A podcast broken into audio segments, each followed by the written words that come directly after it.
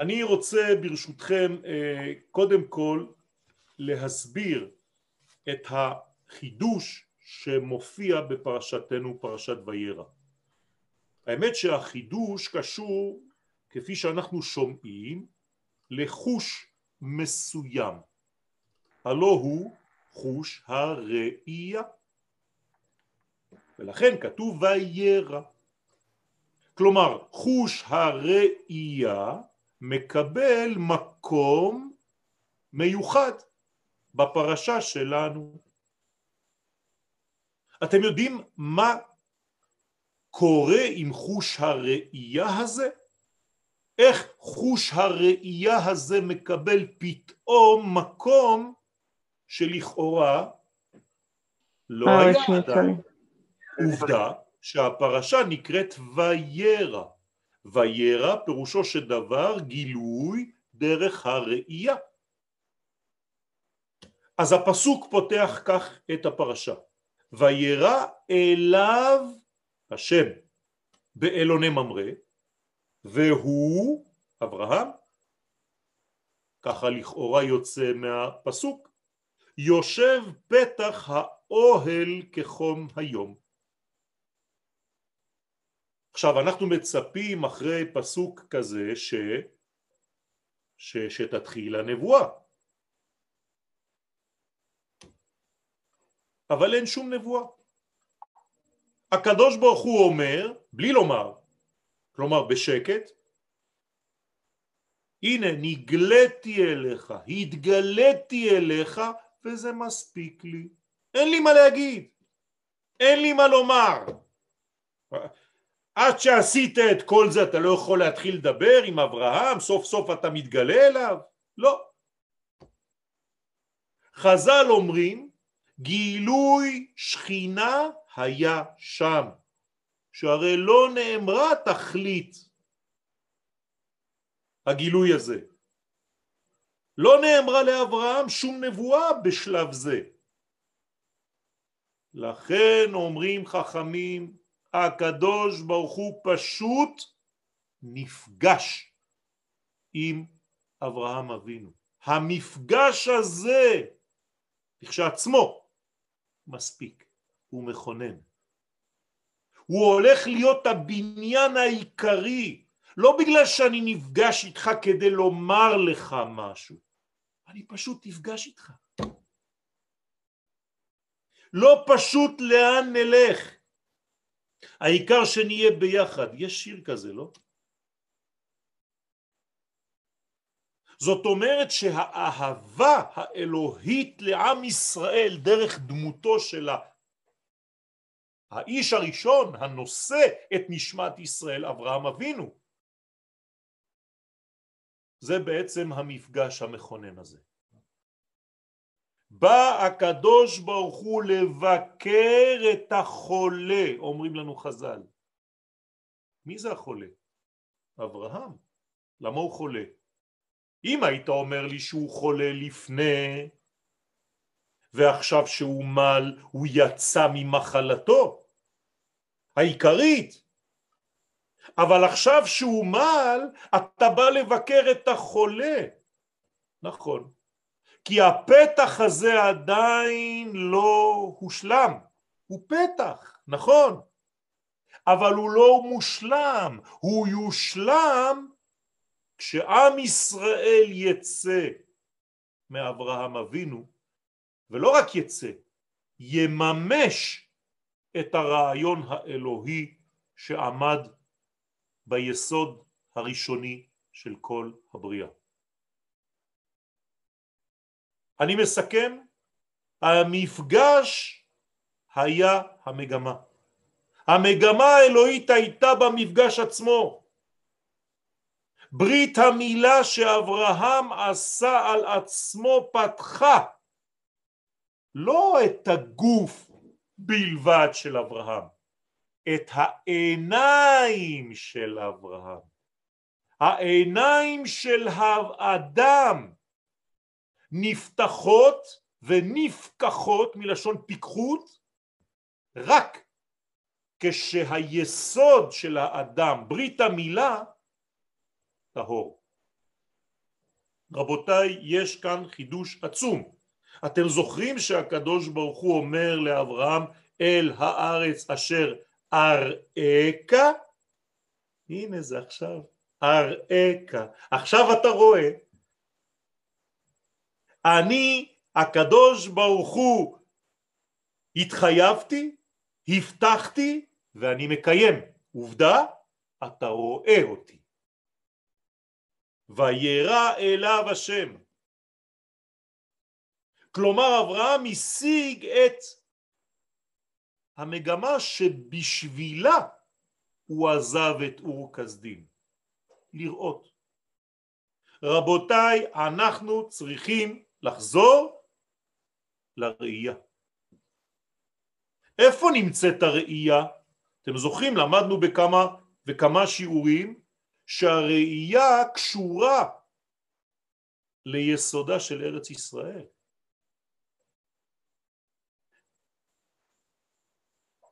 תחזי, אומר הזוהר הקדוש, בארץ ישראל אתה יכול לבוא ולראות.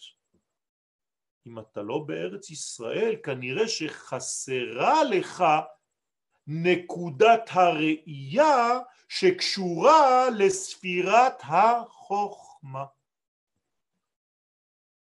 שהרי אווירה בארץ ישראל מחכים.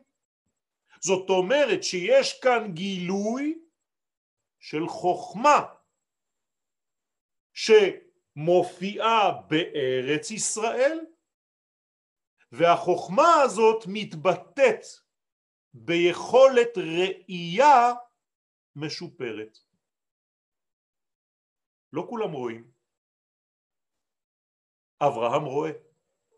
אברהם השיג והתורה מוכיחה ואומרת את זה בפירוש.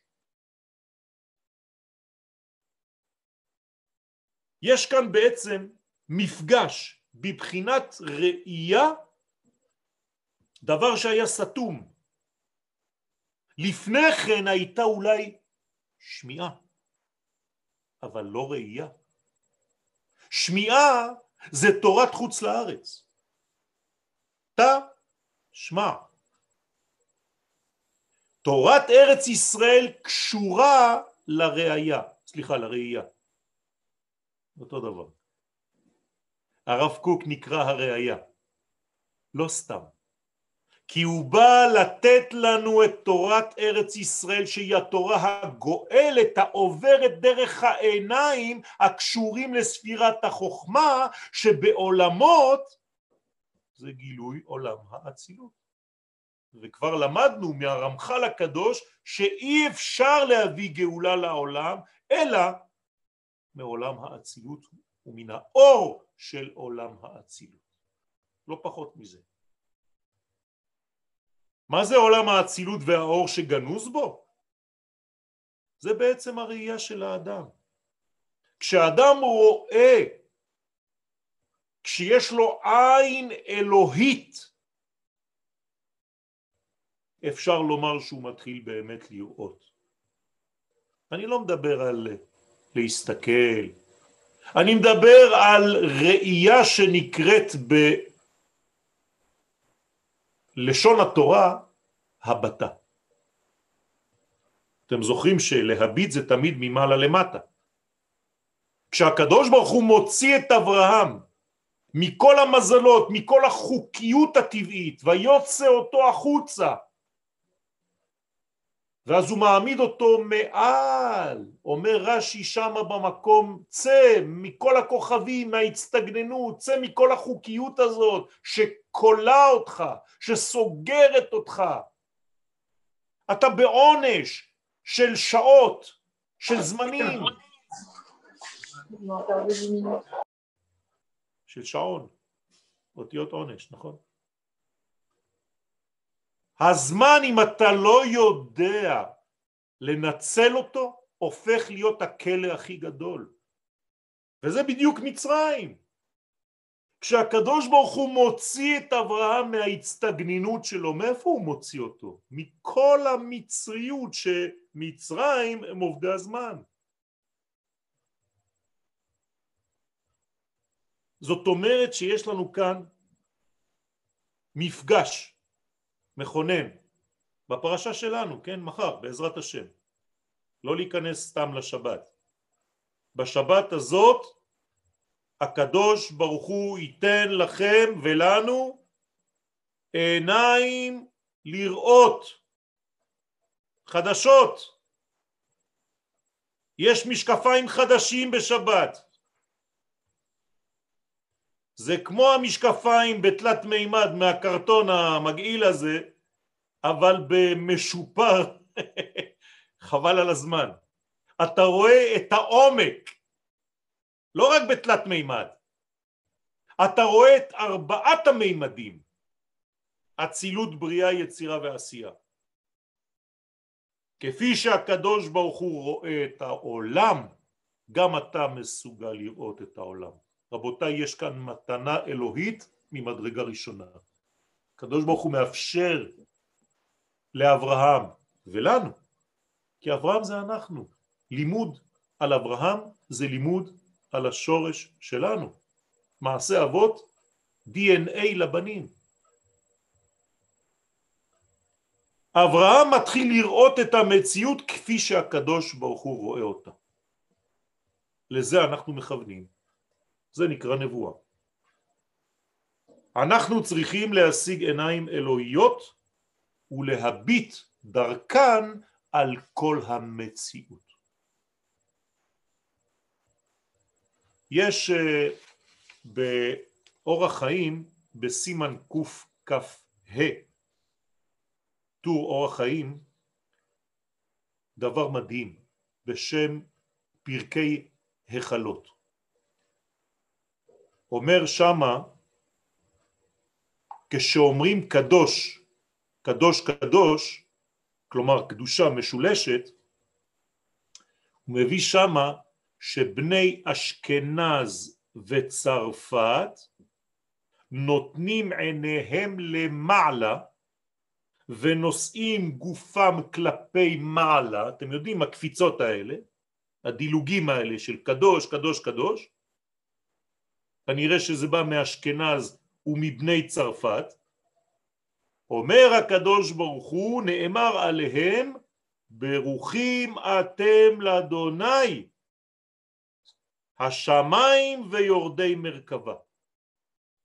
אם תאמרו ותגידו לבניי, מה שאני הקדוש ברוך הוא עושה בשעה שהם מקדשים אותי ואומרים קדוש קדוש קדוש אתם רוצים להגיד להם, לגלות להם מה קורה שם למעלה? תלמדו אותם, אומר האור החיים, שיהיו עיניהם נשואות למרום לבית תפילתם ושיהיו נושאים את עצמם למעלה, זה טוב שהם קופצים ככה, למה? תקשיבו טוב, כי אין לי, אני הקדוש ברוך הוא הנאה בעולמי יותר מאשר כאותה שעה שעיניהם נשואות בעיניי ועיניי נשואות בעיניהם. איזה יופי. מגלה לנו כאן האור החיים בשולחן ערוך סוד עצום שקורה בזמן שאנחנו אומרים קדושה סוד הראייה שאנחנו עכשיו עוסקים בו עם אברהם אבינו. עכשיו זה לא נגמר שם. בסיום הבית יוסף מוסיף בשם שיבולי, שיבולי הלקט. אומר שם רבי יוסף קארו שבאותה שעה שאומרים קדוש קדוש אני הקדוש ברוך הוא אוחז בכיסא כבודי שם יש כל מיני צורות בדמות של יעקב דווקא מחבק את הדמות הזאת מנשק את הדמות הזאת וממהר את גאולתם של ישראל. תראו איזה יופי. זאת אומרת שכשאנחנו בעצם מסתכלים בבורא וזה בדיוק מה שצריך ואמורים אנחנו להגיע לאותה מדרגה בחזרה בקדושה הזאת של קדוש קדוש קדוש. לראות. המתח הזה שבראייה, אתם יודעים שיש מתח בעין, המתח הזה בראייה בין הקדוש ברוך הוא בין ישראל יש אינטנסיביות. כשמסתכלים על העיניים של מישהו הרבה זמן הוא מרגיש לא נעים נכון? כאילו אתה חודר פנימה. זה מה שקורה בינינו לבין הבורא.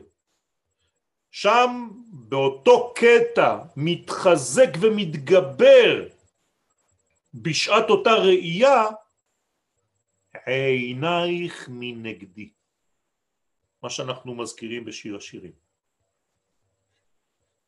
כלומר המתח הזה ממגנט. כדי להגיע לעינייך מנגדי צריך עמידה. אני נכנס קצת לרובד קבלי ברשותכם של הנקבה ביחס לזכר במלוא קומתה. כלומר, הראש שלה ביחס לראש שלו, הפה שלה ביחס לפה שלו, באותה קומה. זה נקרא שעמידת הנוקבה בקומה שלמה מול הקדוש ברוך הוא. מידות כנגד מידות, מוחין כנגד מוחין. קשר הראייה הזה כל כך עוצמתי זה מה שקורה לאברהם, כן אני רק מזכיר כל שנייה, כל רגע, שזה קורה בפרשה שלנו השבת. קשר הראייה הזה כל כך עוצמתי שהוא יכול אפילו לשתק באופן מוחלט את מידת הדין של הקדוש ברוך הוא. ולפעמים הקדוש ברוך הוא מבקש מאיתנו לא להסתכל עליו בצורה כזאת. למה? כי הוא עכשיו רוצה לטפל באומות העולם שעשו כל כך הרבה רע לישראל, להוציא את מידת הדין מהנרתיק, אבל אם עם ישראל מסתכל בקדוש ברוך הוא באותה עוצמה, הקדוש ברוך הוא אומר אני לא יכול. הסבי בבקשה, הסבי עינייך מנגדי שהם הרהיבוני. אני לא יכול לתפקד. אני, הקדוש ברוך הוא, לא יכול לתפקד במידת הדין מרוב שכשאתם מסתכלים עליי, העיניים שלכם פשוט ממגנטות אותי. אז בבקשה, יש זמנים בהיסטוריה שאני מבקש לא להסתכל עליי. המצב הזה של עמידת הפרצופים אחד מול השני, אנחנו, כנסת ישראל, דוגמת האישה, אל מול הקדוש ברוך הוא, דוגמת הגבר, מסתכלים עיניים בעיניים, הוא כזה וזה מה שמופיע אצל אברהם אבינו. אני רק מזכיר לכם שאברהם אבינו לפני המצב הזה כל פעם שהיה לו גילוי אלוהי הוא היה נופל על פניו, לא יכול להחזיק מעמד. הטקסט אומר את זה בפירוש. החל מהרגע הזה שאברהם אבינו פתח את ציר הראייה בגופו כשהקדוש ברוך הוא מדבר איתו לא רק שהוא לא נופל הוא גם לא צריך לעמוד, הוא אפילו יושב. בדרך כלל כשמדרגה כזאת נמצאת אתה עומד מרוב פחד. לא והוא יושב. זאת אומרת שיש לאברהם עכשיו חידוש גדול ולנו בעקבותיו שקומת המלכות אצלו שלמה ומולה עומד הקדוש ברוך הוא בכבודו ובעצמו. עיניי בעיניהם ועיניהם בעיניי. מה חסר לאברהם לפני ברית המילה? פשוט החלק התחתון של הגוף. בקבלה קוראים לזה ספירות נצח, הוד ויסוד שהן בעצם מחוץ למערכת אז מה כן מתפקד אצל אברהם? כתר חוכמה ובינה, הראש שלו והרגשות שלו, חסד, גבורה, תפארת.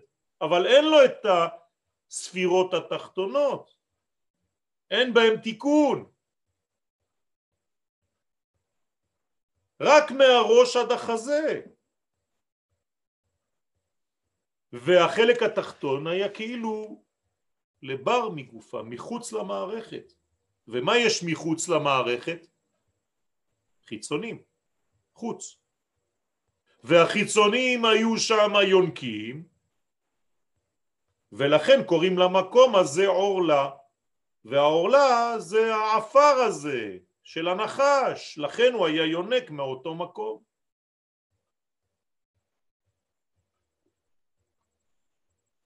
כשאברהם אבינו מצטווה להסיר את העורלה הזאת בגיל מאוד מאוד מדויק, זה לא סתם, זה לא שהוא חיכה עד גיל מאה ואז אה, זה קורה לו, אלא שזה לקח מאה שנה כדי שהרעל יתנקז ויתרכז באותו מקום, באותה עורלה. בדרך כלל זה לוקח שמונה ימים. כל תינוק שנולד מאימא יהודייה לוקח לו שמונה ימים כדי שכל הרעל שבגוף שלו, כל העורלה הזאת, כל הקליפה של החיצוניים תתרכז, תתנקז באותו איבר, באותה חתיכת אור. ואז בשמונה ימים מורידים את זה, ביום השמיני. כלומר, כמה זמן נמשכת המילה? שמונה ימים. לא רגע אחד. אנחנו לוקחים בחשבון גם את הניקוז, ולכן בשיר שאתם שרים בפסח, שמונה מי יודע אני יודע, שמונה ימי מילה. מה זה שמונה ימי מילה? זה לא רק רגע אחד המילה? זה לא רק ביום השמיני? זה שמונה ימים? כן. כי לוקח שמונה ימים לנקז את הרעל. זה אצל ילד רגיל. אצל אברהם בגלל שהוא ראשית הבירור לא לוקח לו שמונה ימים, גם לא שמונה חודשים ולא שנה. ולא שנתיים. מאה שנה, רבותיי. כדי לעשות ברורים שכל הרוע הזה יתרכז באותו מקום ובגיל כזה להוריד אותו. רבותיי, זה פלא עצום. כשאברהם מל את עצמו נאמר בעצם על המלכות עכשיו שהוא תיקן גם את המדרגה התחתונה של נצח הוד ויסוד עכשיו קומתך דמתה לתמר זאת אומרת שעכשיו כל הקומה שלך מול כל הקומה שלי הקדוש ברוך הוא נהי של המלכות כנגד נהי של הקדוש ברוך הוא. חגת של המלכות אל מול חגת של הקדוש ברוך הוא. חב"ד של המלכות אל מול חב"ד של הקדוש ברוך הוא. זה סוד וירא אליו השם גילוי שלם עיניי בעיניהם ועיניהם בעיניי. זה הביטוי השלם, ביטוי לאהבה כל כך גדולה שבשיר השירים כשרבי עקיבא אומרים שכל ערב שבת היה קורא את הקטע הזה היה פורץ בבכי. רשפי הרשפי אש שלהבת יא. רבי עקיבא לא היה מחזיק מעמד, רבותיי, ככה כתוב במפורש. היו צריכים לנחם אותו מרוב שהוא הבין עד איפה מגיעים הדברים האלה. כמו שהיה אומר ונוהג לומר הרב לוריה זצ"ל. עד היכן מגיעים הדברים? ביטוי יפה. לכן עצם העמידה אחד אל מול השני זה מספיק, לא צריך לדבר איתך בכלל. עצם זה שאני רואה את זיו פניך, עצם המפגש הזה, זה מספיק לי. כי המפגש הזה כל כולו אור. נראה כנראה שזה בדיוק העניין שרמז לו הקדוש ברוך הוא אל הארץ אשר אראך. הנה עכשיו הגעת למדרגה הזאת, עכשיו אתה רואה, עכשיו רואים אותך, כי אתה רואה. כל עוד ואתה לא רואה גם לא יראו אותך. אני מדבר כמובן על אומות העולם. רבותיי, אם זה היה רק אברהם, מילא. כל אחד ואחד מאיתנו צריך להגיע למדרגה הזאת של אל הארץ אשר אראך. אם לא, צריך לעבוד עוד.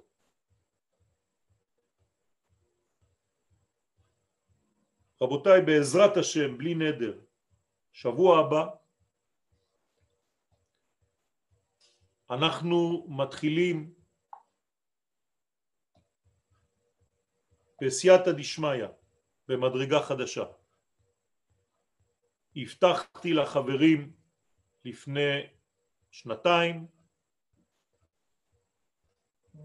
לא קיימתי כי לא היה הזמן, הגיע הזמן, בעזרת השם מתחילים ואני אציג בפניכם את הדברים שתבינו שאנחנו נכנסים למימד חדש לחלוטין, לישורת הגדולה מאוד שקודמת לביאת המשיח.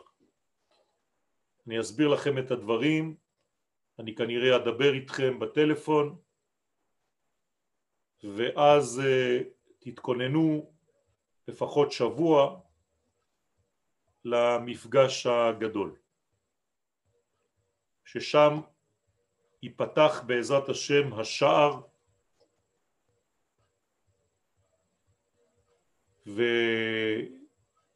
ונתחיל בעצם אה, לגלות מה קורה ואני מקווה שבעזרת השם אה, יהיה לכם מספיק אמון וביטחון במה שאני משדר לכם וזה לא יהיה לבד כי זה לא פשוט זה לא פשוט, זה יכול להיראות ולהישמע כל כך גדול וכל כך בומבסטי שזה פשוט אה, מעבר להיגיון האנושי, אני מודה, מתוודה, אבל זה זה. אני מאמין באמונה שלמה בדבר הזה, בתופעה הזאת, ומי שבעזרת השם ילך יחד איתי ויחשוב שאני לא משוגע, בעזרת השם הנה מה טוב ומה נעים.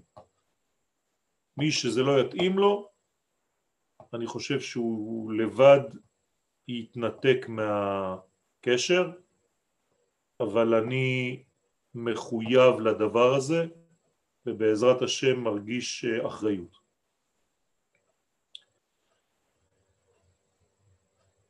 אחר חטאו של אדם הראשון נאמר ויעש השם כותנות עור בעין לאדם ולאשתו וילבישם. אומר תיקוני הזוהר כל הברואים שבעולם עכשיו אחרי החטא הזה מלובשים באותן כותנות של עור חוץ מיום השבת תיקוני זוהר רבותיי, ביום שבת מתפשטים מכותנות עור ומה מתגלה?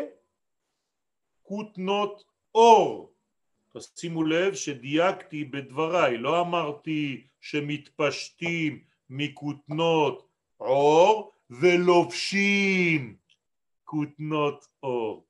לא צריך ללבוש רבותיי. הם מתגלים לבד. למה? כי הם נמצאים מתחת לכותנות העור. בשבוע לא רואים את כותנות האור באלף, כי הם מוסתרים על ידי כותנות האור, ובערב שבת כותנות האור מסתלקות ונשאר תחום של קדושה שהקליפה לא יכולה להיכנס ולכן כותנות האור יכולים להתגלות מבלי שתהיה אחיזה לחיצונים בהם. בגלל זה דרך אגב הם מכוסים בשבוע כי יש חשש לחיצונים. האורות שניתנו לאדם הראשון לא נלקחו ממנו. אולי זה חידוש בשבילכם. הם רק כוסו בכותנות אור. מדובר בלבושים של עביות שמסתירים את האור המקורי שתמיד נמצא בפנים, קראנו לו בשמות שונים, אחד מהם הסגולה. האמת הזאת של כותנות האור שיש לנו היום, אנחנו נוטים לחשוב שזה עונש. מצד אחד כן, מצד שני זו שמירה. כותנות העור שלנו בעין שומרות שלא תהיה יניקה לכוחות הרע מהאור שנמצא מתחת. רק מי שהגיע לזכות אינו חושש מזה. רבי מאיר אומרים חז"ל שאצלו לא היו כותנות של עור בעין ולכן גם בספר התורה שלו היה כתוב רק כותנות עור באלף. היום כל רב היה פוסל את הספר של רבי מאיר. רק תבינו באיזה עולם אנחנו נמצאים.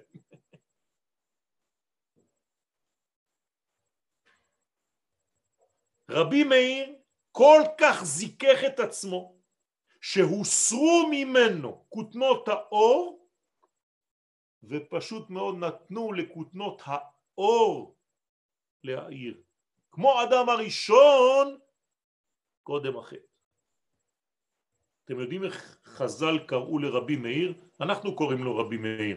הם לא קראו לו רבי מאיר. איך קראו לו? בגמרא. רבי נהוראי. רבי נהוראי זה רבי מאיר. למה קראו לו רבי נהוראי? שהיה מנהיר עיני חכמים בהלכה. כמובן שחז"ל לא זכו אפילו לרדת לסוף דעתו. למה? כי, כי, כי רוב האנשים עדיין עם כותנות העור והוא כבר uh, הצליח לנקות את עצמו מזה. הוא הגיע למדרגה של כותנות אור. רגע, רגע, רגע, אני חוזר להתחלה. מתי אה, כותנות האור באלף ניתנו לאדם הראשון? תקשיבו טוב, זה במקום מדויק מאוד.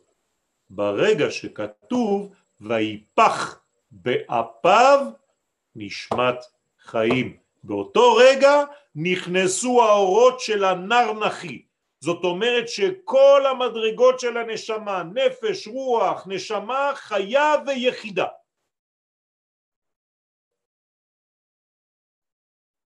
וזה מה שאדם הראשון שמר עד חטאו. רבי מאיר חזר לאותה מדרגה רבותיי, של ויפח באפיו נשמת חיים. כאמור בשבת מסתלקות הכותנות האלה של העור ופשוט נשארים חשופים עם כותנות אור. דרך אגב, כשאתם מתלבשים בערב שבת, יש כוונה כדי לקבל את האור הזה, להרגיש אותו, לחוש אותו. הכוונה היא זין, וו, ה', רש, י'. א' ל' זוהרי א' ל' זה שם קדוש שצריך לחשוב עליו כשאתם לובשים את בגדי השבת כמובן שזה רק רמז לכותנות האור באלף ולמה אין יניקה? למה אין חשש בשבת של יניקה? אמרתי לכם כי בשבת נוצר חלל, קוראים לזה תחום שבת בהלכה, בין הקדושה ובין החיצונים, וחוץ מזה, בשבת לאן אנחנו עולים? לאיזה עולם? עולם האצילות. בעולם האצילות אי הוא וחיוי וגרמוי חד בהון. כלומר אין שום חשש, על עולם האצילות נאמר לא יגורך רע. הרע לא יכול לגור שם בעולם הזה. אז אין מה לפחד. לא יגורך זה גם לא לפחד. גור וממילא לא צריך כותנות אור בשבת. שמתם לב פעם בחיים שלכם שהייתם בכותנות אור בשבת? תגידו את האמת אנחנו חושבים שאנחנו מתלבשים, יוצאים מהאמבטיה, יוצאים מהמקלחת, מתלבשים. רבותיי, זה כותנות אור, לא פחות מזה. דרך אגב, למה להלכה אנחנו מצווים, האישה מדליקה שני נרות? פשוט מאוד כדי להמחיש את ההשתקפות הזאת שאנחנו בעצם אותו האור. האיש והאישה, שני נרות. האורות האלה שיש בבית הם האורות שיש לנו בפנים בכל אחד ואחד מישראל. איך קוראים לאור הזה שמופיע בשבת? יש לי מתנה בבית גנזי. איפה זה בית גנזי? בתוכי. בחלק הגנוז שבי. לא שהקדוש ברוך הוא אומר שיש לו איזה בית גנוז שיש לו שם איזה מתנה שקוראים לה שבת. השבת נמצאת אצל כל אחד מאיתנו בבית גנזיו. ובשבת כשמסירים את הכותנות של האור מופיע הבית גנזי הזה. לך והודיעם, מה זה לך והודיעם? תגיד להם מה שיש להם בתוכם לכל היהודים הצדיקים האלה. תגלה להם מה שיש להם בפנים. תגלה להם שהם בפנים נושאים את האור של כותנות אור כמו אדם הראשון לפני החטא הם כל כך לא מודעים לזה שהם נופלים בדיכאונות ובפחדים ובכל מיני מנגנונים שרק מפריעים להם בחיים.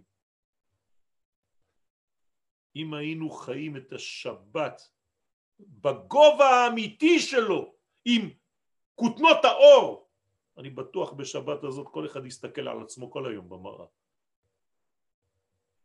כדי לראות. אתם רואים שמאור פניו של האדם שונה? ככה אומרים חז"ל. מה זה מאור פניו שונה? זה כותנות האור רבותיי. הכיסויים מסתלקים בשבת ולכן האור הפנימי שבתוכנו מאיר.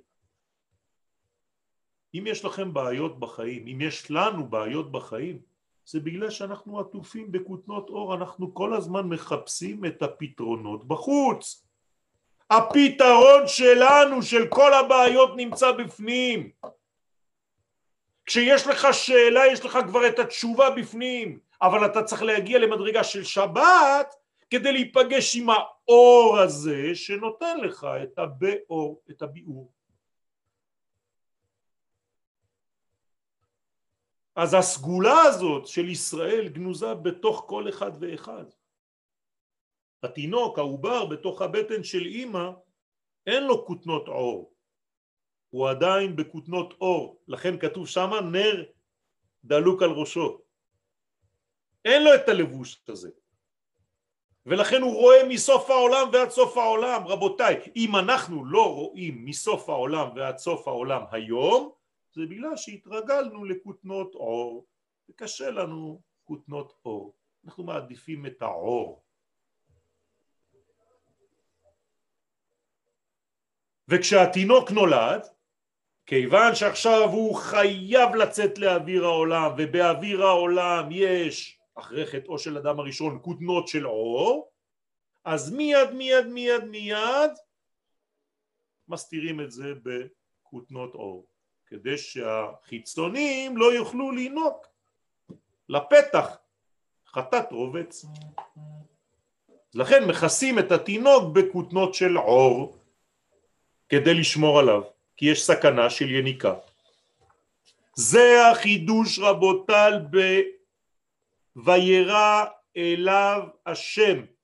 אם הייתם כותבים אתם עכשיו את הפסוק הזה, שלוש המילים שעכשיו אמרתי, איך הייתם כותבים את זה? תגידו את האמת. וירא השם אליו, נכון?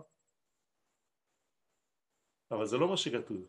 כתוב וירא אליו השם. לפני כן כל פעם זה וירא השם או ויתגלה השם ויאמר השם פה יש חידוש וירא איפה? אליו אחר כך השם. כלומר מה קרה לאברהם אבינו אחרי ברית המילה? הסתלקו ממנו כותנות האור וירא אליו. הוא ראה שהוא בעצמו מלא באור הזה. האור התגלה עצמו כותנות האור שהיו מצד נשמתו אתם מבינים למה סילוק העורלה סילוק כותנות האור גילה בעצם את הפנימיות שנמצאת תמיד תחת אותו מסך. אור הנשמה. זה מה שהפריע לו להתגלות, וכדי לגלות את עם ישראל צריך קודם כל לגלות לאברהם שעם ישראל יהיה מאותה בחינה, שבכל אחד ואחד מהם יש אור באלף. רק צריך לגלות את זה, להיפתח לזה. להיחשף, לא לפחד.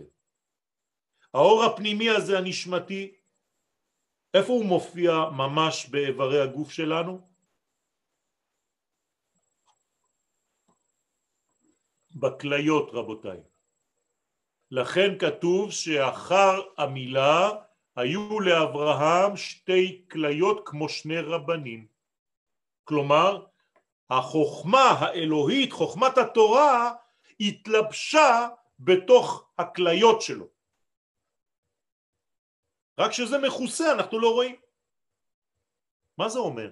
זה אומר שאם הייתי מקשיב לכליות שלי, למוסר הכליות שלי האמיתי, לא הייתי טועה בחיים.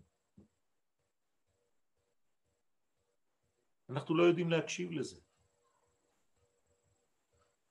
המפגש הזה צריך להיעשות השבת רבותיי. עכשיו אתם מבינים למה יש קושי אצל חז"ל. אם הקדוש ברוך הוא מתגלה מבחוץ, עכשיו אמרתי לכם שהקדוש ברוך הוא מתגלה מאיפה? מעצמו, מאברהם. כלומר השכינה היא חלק ממנו, את זה הוא ראה, וירא אליו.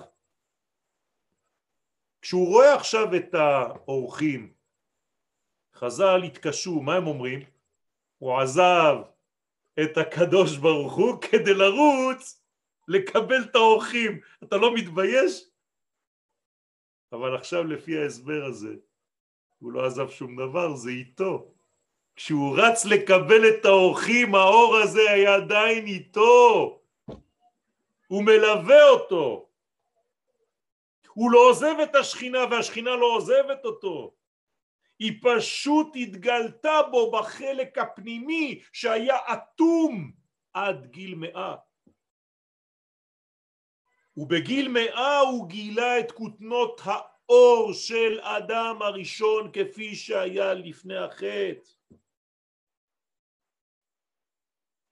לא רק שהוא לא איבד את זה כשהוא רץ אל האורחים, אלא המצווה של הכנסת אורחים רק העצימה את האור הזה, את האור הגנוז בו.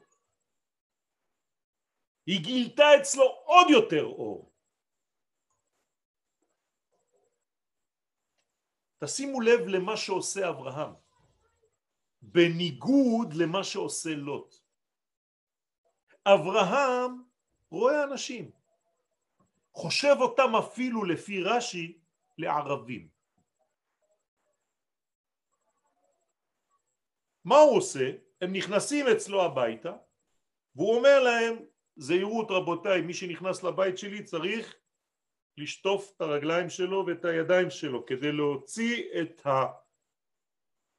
העפר של העבודה הזרה. יפה מאוד. אצל לוט לא מצאנו שום דבר כזה. האנשים נכנסים והוא יודע שהם מלאכים. בניגוד לאברהם. אם אני לוקח את כל הסיפור הזה של שתי הדמויות, אדם מול לוט, מה ההבדל? אברהם פשוט לא יודע שזה מלאכים אבל מדובר במלאכים שיורדים ומתלבשים בלבוש של בן אדם, בלבוש של ערביים עם אבק של עבודה זרה ומה הוא עושה? מנקה את אותם אנשים פשוטים כדי להחזיר אותם לשורשם.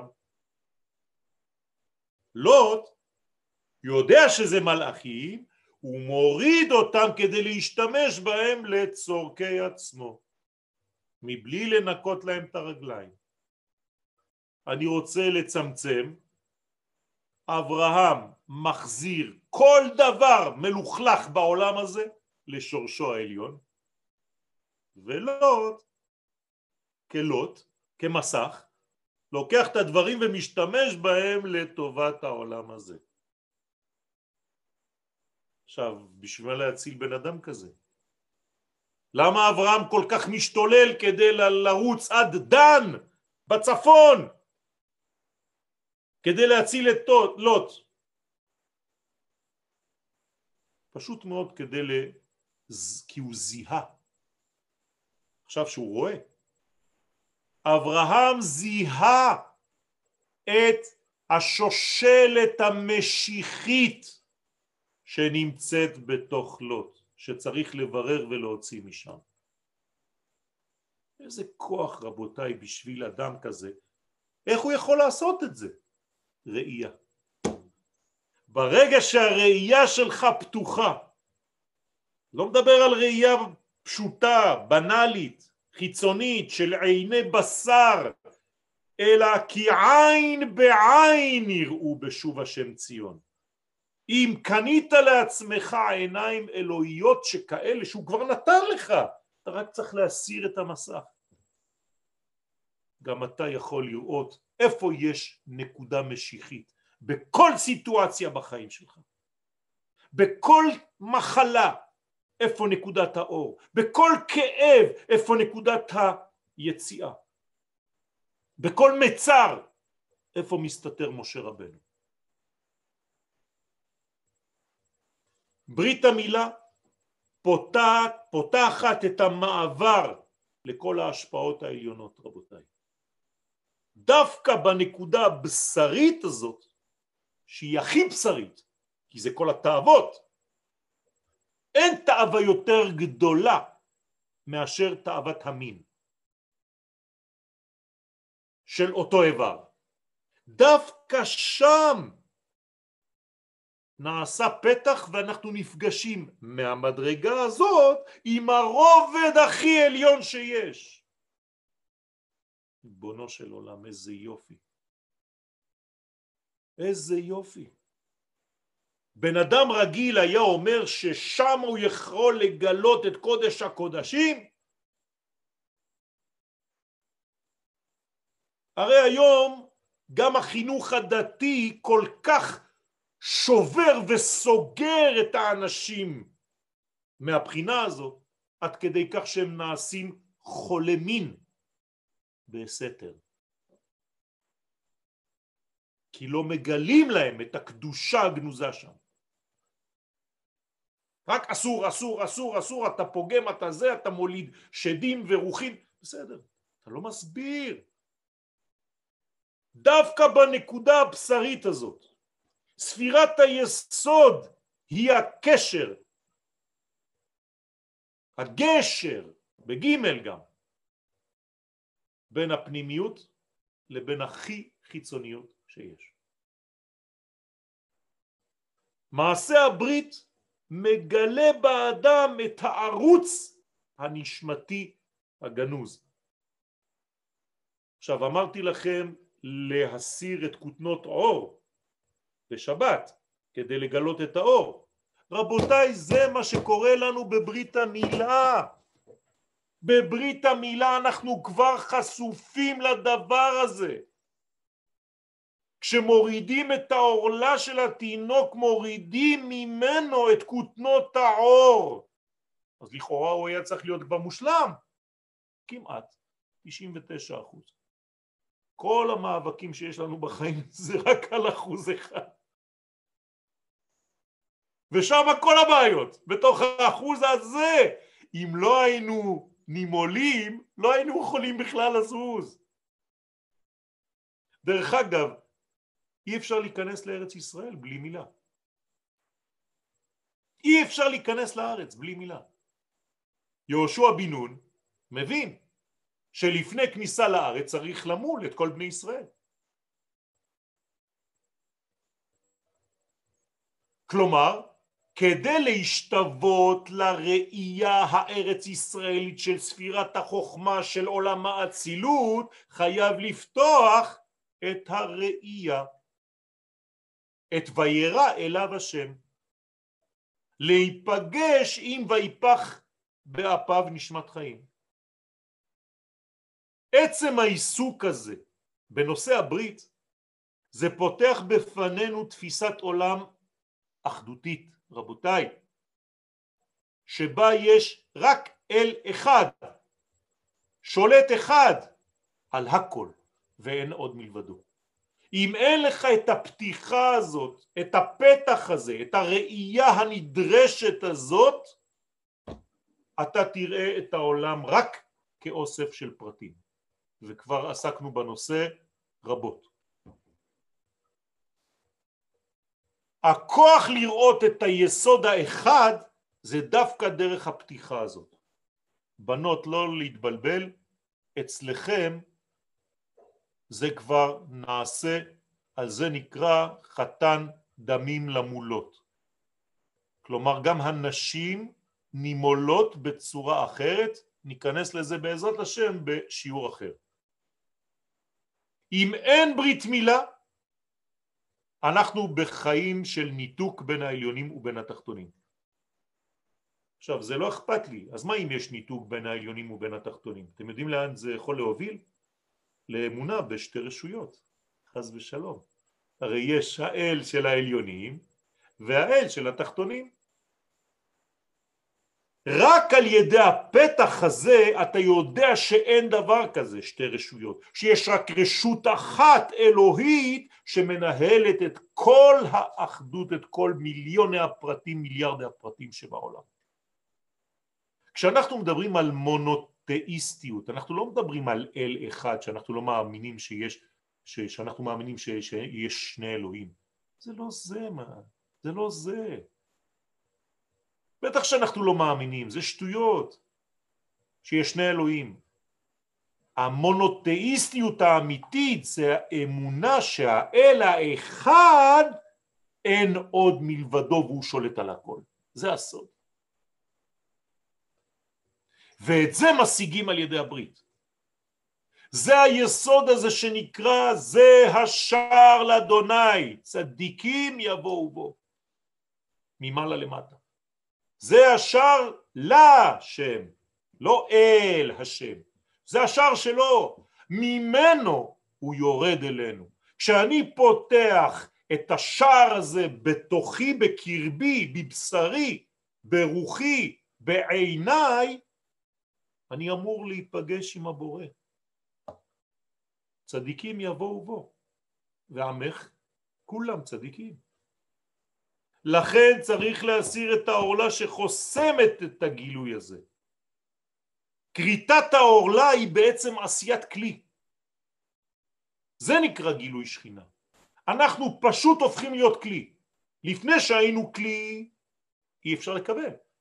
ברגע שאתה הופך להיות כלי זה נקרא כאילו מכה בפטיש. הקדוש ברוך הוא עשה 99.9% מהעבודה ואתה רק חותך את הנקודה הזאת ואתה הופך להיות כלי. זה נקרא עשייה. בתורה זה נקרא עשייה, עשייה קונוטציה של תיקון.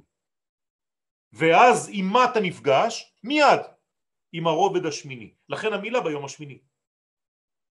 כלומר עם מדרגה שהיא למעלה מהטבע. אתה מבין שאתה חוץ מהטבע של העולם הזה, חוץ מהחוקיות של העולם הזה, שיש לך אפשרות לשדד את כל המערכת ושום דבר לא סגור בפניך. אל תגיד אף פעם זה בלתי אפשרי. אין דבר כזה. בלתי אפשרי זה רק לפי ההיגיון האנושי. לפי ההיגיון האלוהי, לפי הבינה הניסית ולא הבינה השכלית, הכל אפשרי. וזה בדיוק סודו של יציאת מצרים. זה הסוד של יציאת מצרים. לא יוצאים ממצרים, אף אחד לא יכול לצאת ממצרים. שמה אנשים לוגיים, שכליים, רציונליים, אמרו אין אפשרות כזאת. 80 אחוז אמרו אין אפשרות כזאת לצאת מהמצב שאנחנו נמצאים בו היום. אני אומר בכוונה, כן, השלחתי את זה להיום. בכל מצב שאתם נמצאים בו בחיים. רק 20 אחוז מאמין. למה? כי הוא בעצם השיג את המדרגה הזאת על ידי פתיחת העיניים. עם ישראל מתייחס לעולם הזה כאל עולם חסר, הדורש השלמה. זה הסוד. מי שחושב שהעולם הזה כבר מושלם, אז הוא יכול כבר לצחוק. ישמעאל, ישמעאל מצחק בהווה. יצחק זה רק בעתיד. מי שמשלים עם המציאות העולמית כפי שהיא ואומר שאין מה לעשות שהכל כבר בסדר אפשר לצחוק כבר עכשיו העולם שלנו מצחיק טעות העולם שלנו יצחיק כשיושלם התיקון הזה ולכן מי שלא מבין את הסוד הזה הוא רק פוגם בעולם הזה ולכן מבחינת אומות העולם, מה זה ברית מילה? דבר שכל הארצות עכשיו, כל המדינות מתחילות לאסור, כי זה פגם בגופו של האדם. כי אתה פוגם בעולם הכי מלא והכי יפה שיש, העולם שלי. עם ישראל אומרים לא, זה, זה לא העולם השלם, העולם השלם צריך השלמה, הוא דורש השלמה. אז אל תצחק בהווה, תצחק בעתיד. רבותיי, אני חושב שהגענו לסיום השיעור ולצערי לא הספקתי כרגיל, כהרגלי בקודש, אבל אני חושב שפתחנו כמה ערוצים והזמנו את עצמנו בעזרת השם, בעזרת השם להיפתח ואשמח לקבל אה, פידבקים במוצאי שבת או ביום ראשון על מי שזכה שתיפקחנה עיניו. אל תגידו לי שלא ראיתם, אתם אמורים להיות כמו אברהם, אנחנו זה אברהם, אברהם זה אנחנו רבותיי. ויאמר השם אל אברהם לך לך, אומר הזוהר הקדוש זה לא נאמר לאברהם, זה נאמר לכל אחד ואחד מאיתנו, רק הוא שמע, קיבל. אותו דבר פה. לא רק אברהם פתח וירא אליו השם, אני מתפלל שלכולנו בעזרת השם יתחולל המהפך הזה, השינוי הגדול הזה בשבת הזאת. אמן. אם יש לכם שאלה או שתיים, אשמח לפני שאני... יש, יש שאלות. תודה רבה. יש שאלות. אה, הרב, אה, כתבתי לך ב... לא ראיתי את הצ'אט, אני רואה שיש לי שבעה אה, רמה. רבי, האם אין זה דווקא מימד המקום שמאפשר את המילה ולא מימד הזמן? שניהם. מימד הזמן זה השמונה והשמונה שמתאים לאדמה זה ארץ ישראל. כלומר האדמה, ארץ ישראל היא האדמה השמינית. פה אנחנו עושים שמיניות. זו המדרגה, כן. זו המדרגה. דרך אגב, איך קוראים ל... ל... ל... לחוץ לארץ? בלשון חז"ל, בלשון התורה? שבע. שמיים. שמיים. תבינו טוב, איזה, איזה חידוש. ארצות העולם נקראות שמיים, אם יהיה נידחך בקצה השמיים. והביאך השם אל הארץ. הארץ שלנו היא ארץ שמימית. יש עוד שאלה. בשמו של לוט יש כיסוי, נכון, זה אמרנו, לוט זה בעצמו בעצם מסך. בני נוח לא מצווים למילה, איך יאמינו בשם? דרך עם ישראל. עם ישראל הוא המתווך, אף אסור להגיע לשום אומה ישירות למגע עם אלוהים. זה חוק, בשביל זה נוצר עם ישראל. באים אלינו, אנחנו מתווכים. אז, אז אנחנו כאילו אין כמו... כביש עוקף עם ישראל, אין. ואז אנחנו שם כמו במדרגה של לוט, רחם השם, כי כאילו אנחנו כיסים. בדיוק, בדיוק. אה, יש לי עוד אחד, תודה ושבת שלום. זה כבר לא שאלה. כן, חנה. אה, האם בברכה של שמע ישראל, שאנחנו אומרים שמה, בעצם יש את ה, גם את השמיעה ואת הראייה. זה בעצם זיכרון למעבתם החדשה הזאת? כן. שמע ישראל זאת, זאת, לא, זאת לא ברכה, כן? זה, זה בעצם אה, אה, הודאה, מלשון להודיע. אנחנו מודיעים קבל עם ועדה לכל העולם כולו שאנחנו מאמינים בתורת הייחוד.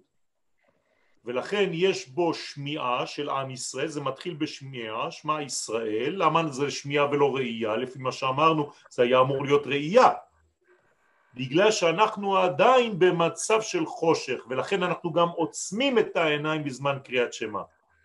כי אנחנו לא רואים עדיין. ברגע שכבר לא נעשה שמע ישראל ככה עם האצבעות זה אומר שאנחנו כבר מגיעים לגמר התיקון. כלומר כשיבוא מלך המשיח כבר לא תשימו אצבעות על הפנים כדי לומר שמע ישראל. כי לא צריך. אנחנו נאמר את זה בעיניים פקוחות.